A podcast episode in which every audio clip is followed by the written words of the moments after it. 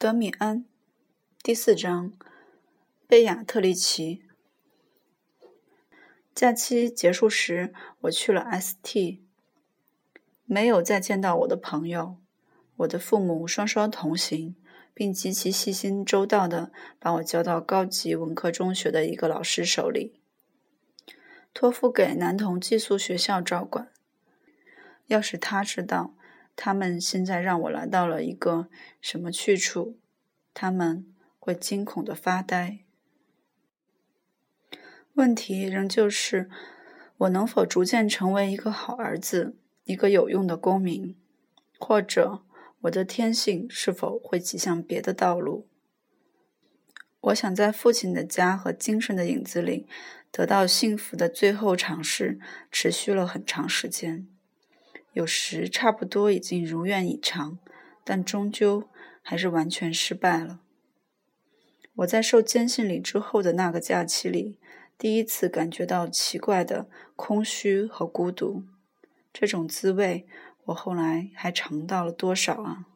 这种空虚，这叫人透不过气来的空气，没有很快就消失，向故乡告别的特别轻松。但我对自己没有更加悲伤，毕竟还是感到羞愧的。姐姐们无端的哭了，我哭不出来。我对自己感到惊奇。我一直是一个感情丰富的孩子，基本上是个相当善良的孩子。现在我完全改变了，对外部世界，我抱着完全无所谓的态度，终日。只忙于倾听内心的声音，倾听我内心秘密奔腾着的潮流，泛禁律的阴暗潮流。我长得非常快，这只是最近半年的事情。我一个瘦弱而未成熟的细高个子，注视着世界。男孩的可爱已从我身上消失殆尽。我自己觉得，人们不会喜欢我这个样子。我也一点不喜欢我自己。我常常深深的思念马克思·德米安，但我恨他的时候也不在少数。我把自己生命的贫困化归咎于他，我就像承担一种讨厌的疾病一样承担着这个贫困化。开初，我在我们的寄宿学校里既没人喜欢，也没人尊重。人们先是愚弄我。后来又不再跟我来往，把我看成一个胆小鬼，一个讨厌的怪人。我喜欢这个角色，还把他演过头，竭力使自己进入孤寂的心态。这种孤寂从外表看来，总像是对世界最有男子汉气概的蔑视，而我暗地里却常常陷入极度的悲哀和绝望之中。这弄得我筋疲力尽。在学校，我有家里积累起来的知识和老本可以吃。这个班比我以前那个班落后一点。我习惯于把我的同龄人略带蔑视的看作孩子。一年，以至更长的时间就这样过去了。连最初的几次假期，回家探望也没有带来什么新的花样。我乐意的再次离开了。这是十一月初，我已经习惯在任何天气里都出去散步一会儿，边走边思考。散步中，我常常享受到一种乐趣，一种充满忧伤、蔑视世界和蔑视自己的乐趣。一天晚上，我也是这样在潮湿多雾的暮霭中，在市郊散步。一所公园的宽阔林荫道，孤零零的不见一个人影。我被吸引了过去。路上落满了厚厚的树叶。我怀着暗淡的欢乐，用脚搅动着树叶。空气里散发着湿味和苦味。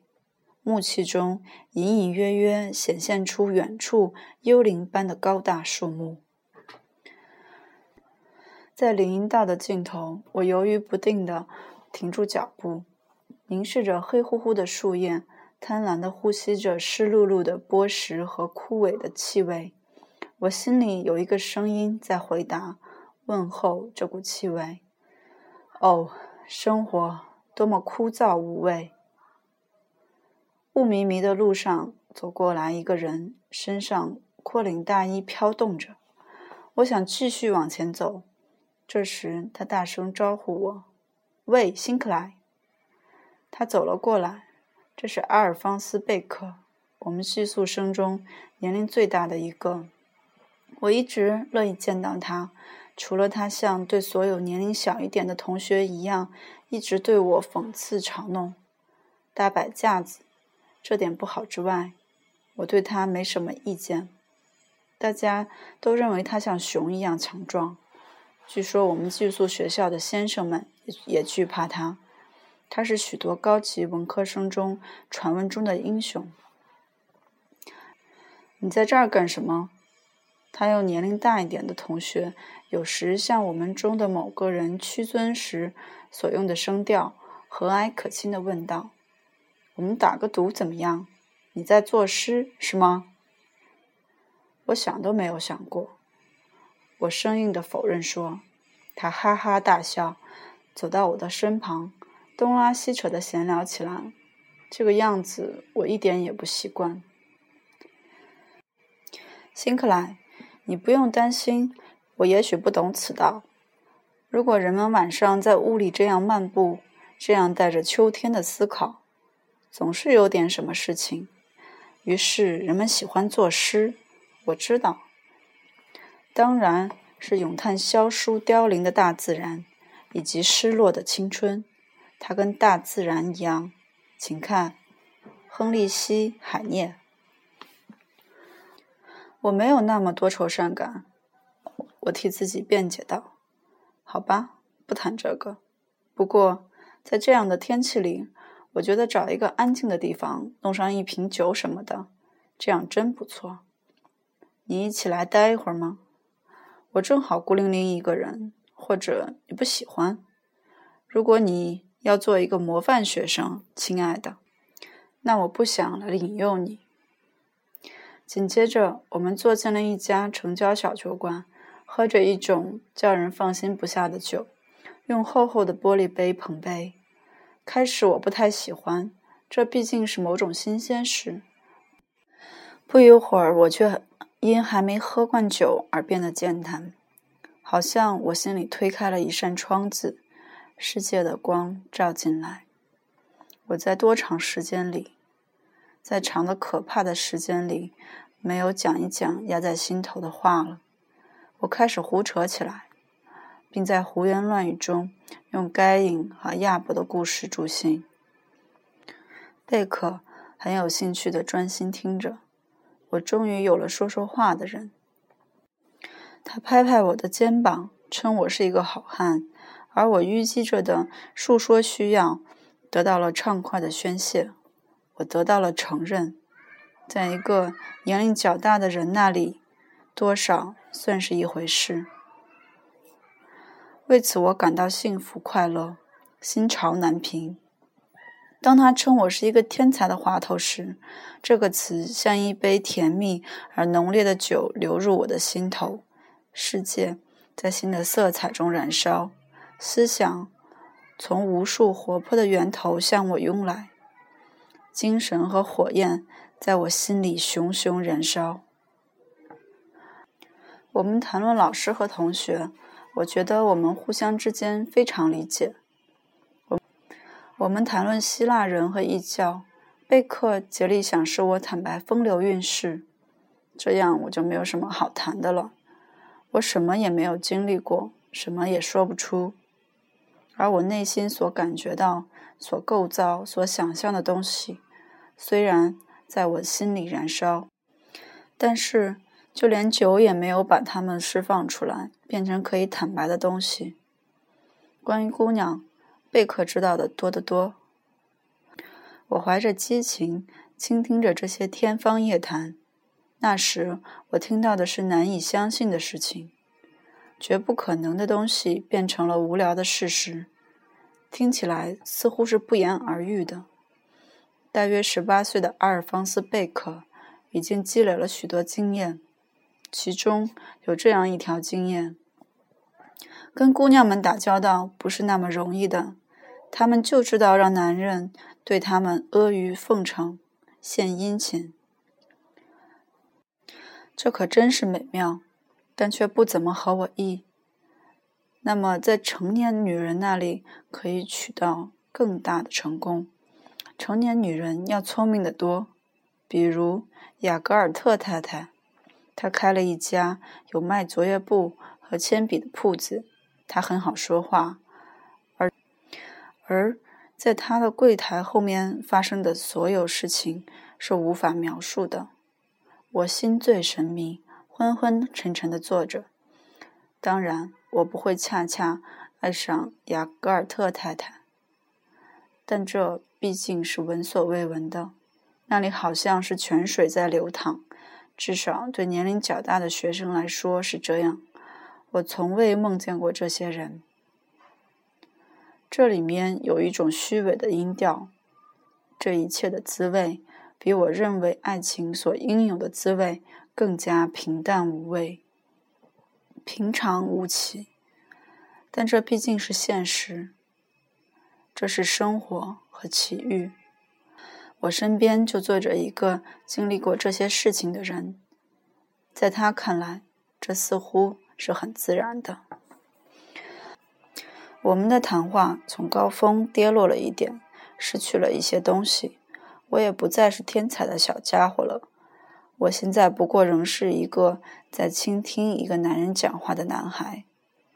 但就算这样，与多少个月来曾经变成我的生活的东西相比，这还是美好的，犹如天堂一般。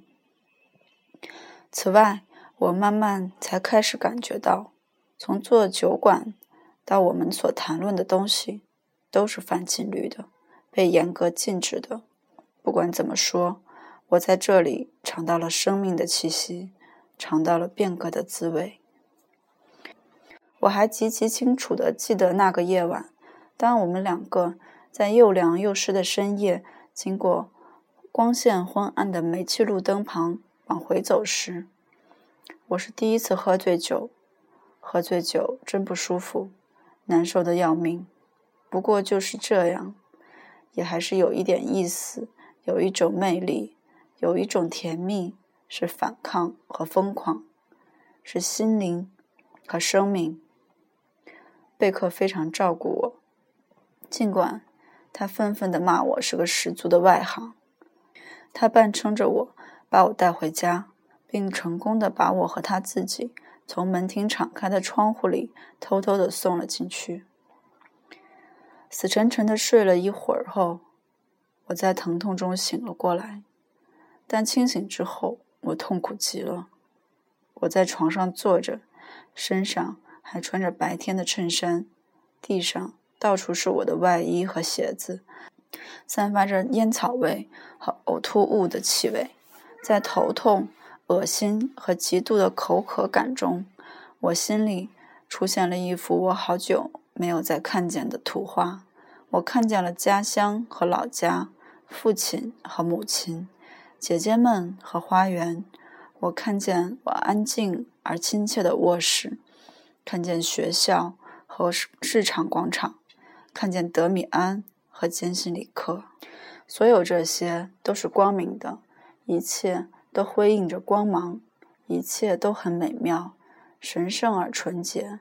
这一切，一切。我现在知道，昨天和多少小时之前还是属于我的，还等待着我。而现在，直到现在的这个小时钟才沉默了，被咒退了，不再属于我，把我推出来，讨厌的看着我。我以往一直追溯到最遥远、最美好的童年花园里。从我父母亲那儿获得的所有爱情和真诚，母亲的每个吻，每个圣诞节，在家里度过的每个虔诚而明亮的星期天早晨，在花园里的每朵花，这一切都荒芜了，一切我都用脚践踏过了。如果差役现在来把我绑起来，当做人类渣滓和亵渎神庙圣物的人带上脚架，我会同意这样，会乐意去服刑，会觉得这样很对很好。我的内心就是这个样子，我就是这样。游来荡去，藐视世界。我就是这样在精神上感到骄傲，一同想着德米安所想的东西。我就是这个样子，一个人类渣滓，一个下流胚，醉醺醺而又肮脏，令人恶心又粗鄙，一个放荡的残暴家伙，遭到了可恶的欲念的突突然袭击。我就是这个样子。我来自那些花园，那里一切都是纯洁、光辉、亲切而温柔。我喜欢过巴赫的音乐和美丽的诗歌。我还厌恶而愤怒地听着我自己的大笑，一种喝醉酒的不能自制的、一阵阵突然爆发的傻笑。这就是我。但不管怎样。忍受这些痛苦是一种享受。我没有头脑，麻木不仁的如如而行了如此之久。我的心沉默不语，一无所有的坐在角落里如此之久，以致就连这些自意自怨、这种恐惧、这种极其恶心的心灵感觉，也是令人高兴的。这毕竟是感情，这毕竟燃起了火焰，心毕竟在这里这边颤动。在困苦之中，我困惑的似乎感觉到了解放和春天。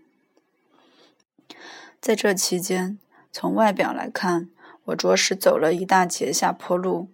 第一次喝醉，很快就不再是第一次了。我们学校里有很多人喝酒胡闹，我是参与者中最年轻的之一。不久，我就不再是忍气包和小家伙了，而是一个头目明星，一个有名的莽撞的酒馆常客了。我又一次完全成了黑暗世界的一员，成了魔鬼的人，成了这个世界中的一个棒小子。这时我的心情很悲伤，我在一种自我毁灭的放纵中过日子。当我被伙伴们视为首领和好汉，被视为一个贼大胆的、机智幽默的小伙子时，我内心深处有一个充满幽怨的、惶恐不安的灵魂在颤动。我还清楚，当我星期天上午离开一个酒馆，在街上看见孩子们。梳着光洁的头发，穿着星期天外套，轻松愉快的在玩耍时，我流下了泪。当我在下等酒馆肮脏的桌子旁，一滩滩啤酒残汁中间，用闻所未闻的挖苦话逗我的朋友们发笑，并常使他们吃惊时，我在心灵深处对我所嘲讽的一切怀着敬畏，我内心哭泣的。跪在我的灵魂、我的过去、我的母亲面前，跪在上帝面前。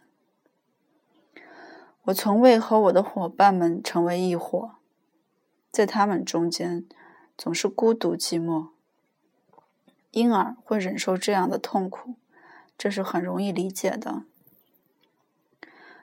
在粗野人的心目中，我是一个酒馆英雄和爱嘲讽的人。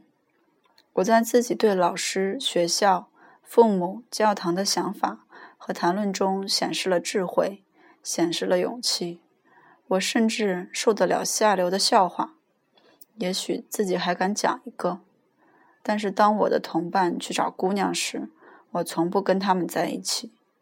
我孤零零一个人，对爱情充满了热切的向往，毫无指望的向往。而从我的。谈论里听起来无疑是一个享乐老手，没有谁比我更敏感、更害羞的了。当我不时看见市民阶层的少女漂亮而整洁、爽朗而妩媚地走在我前面时，他们对我来说是美妙而纯洁的梦。对我来说，他们过于善良、纯洁了。一段时间，我连雅戈尔特太太的纸张店都走不进去，因为当我看着她，想起阿尔方斯·贝克给我讲的他那些事情，我的脸。就红了。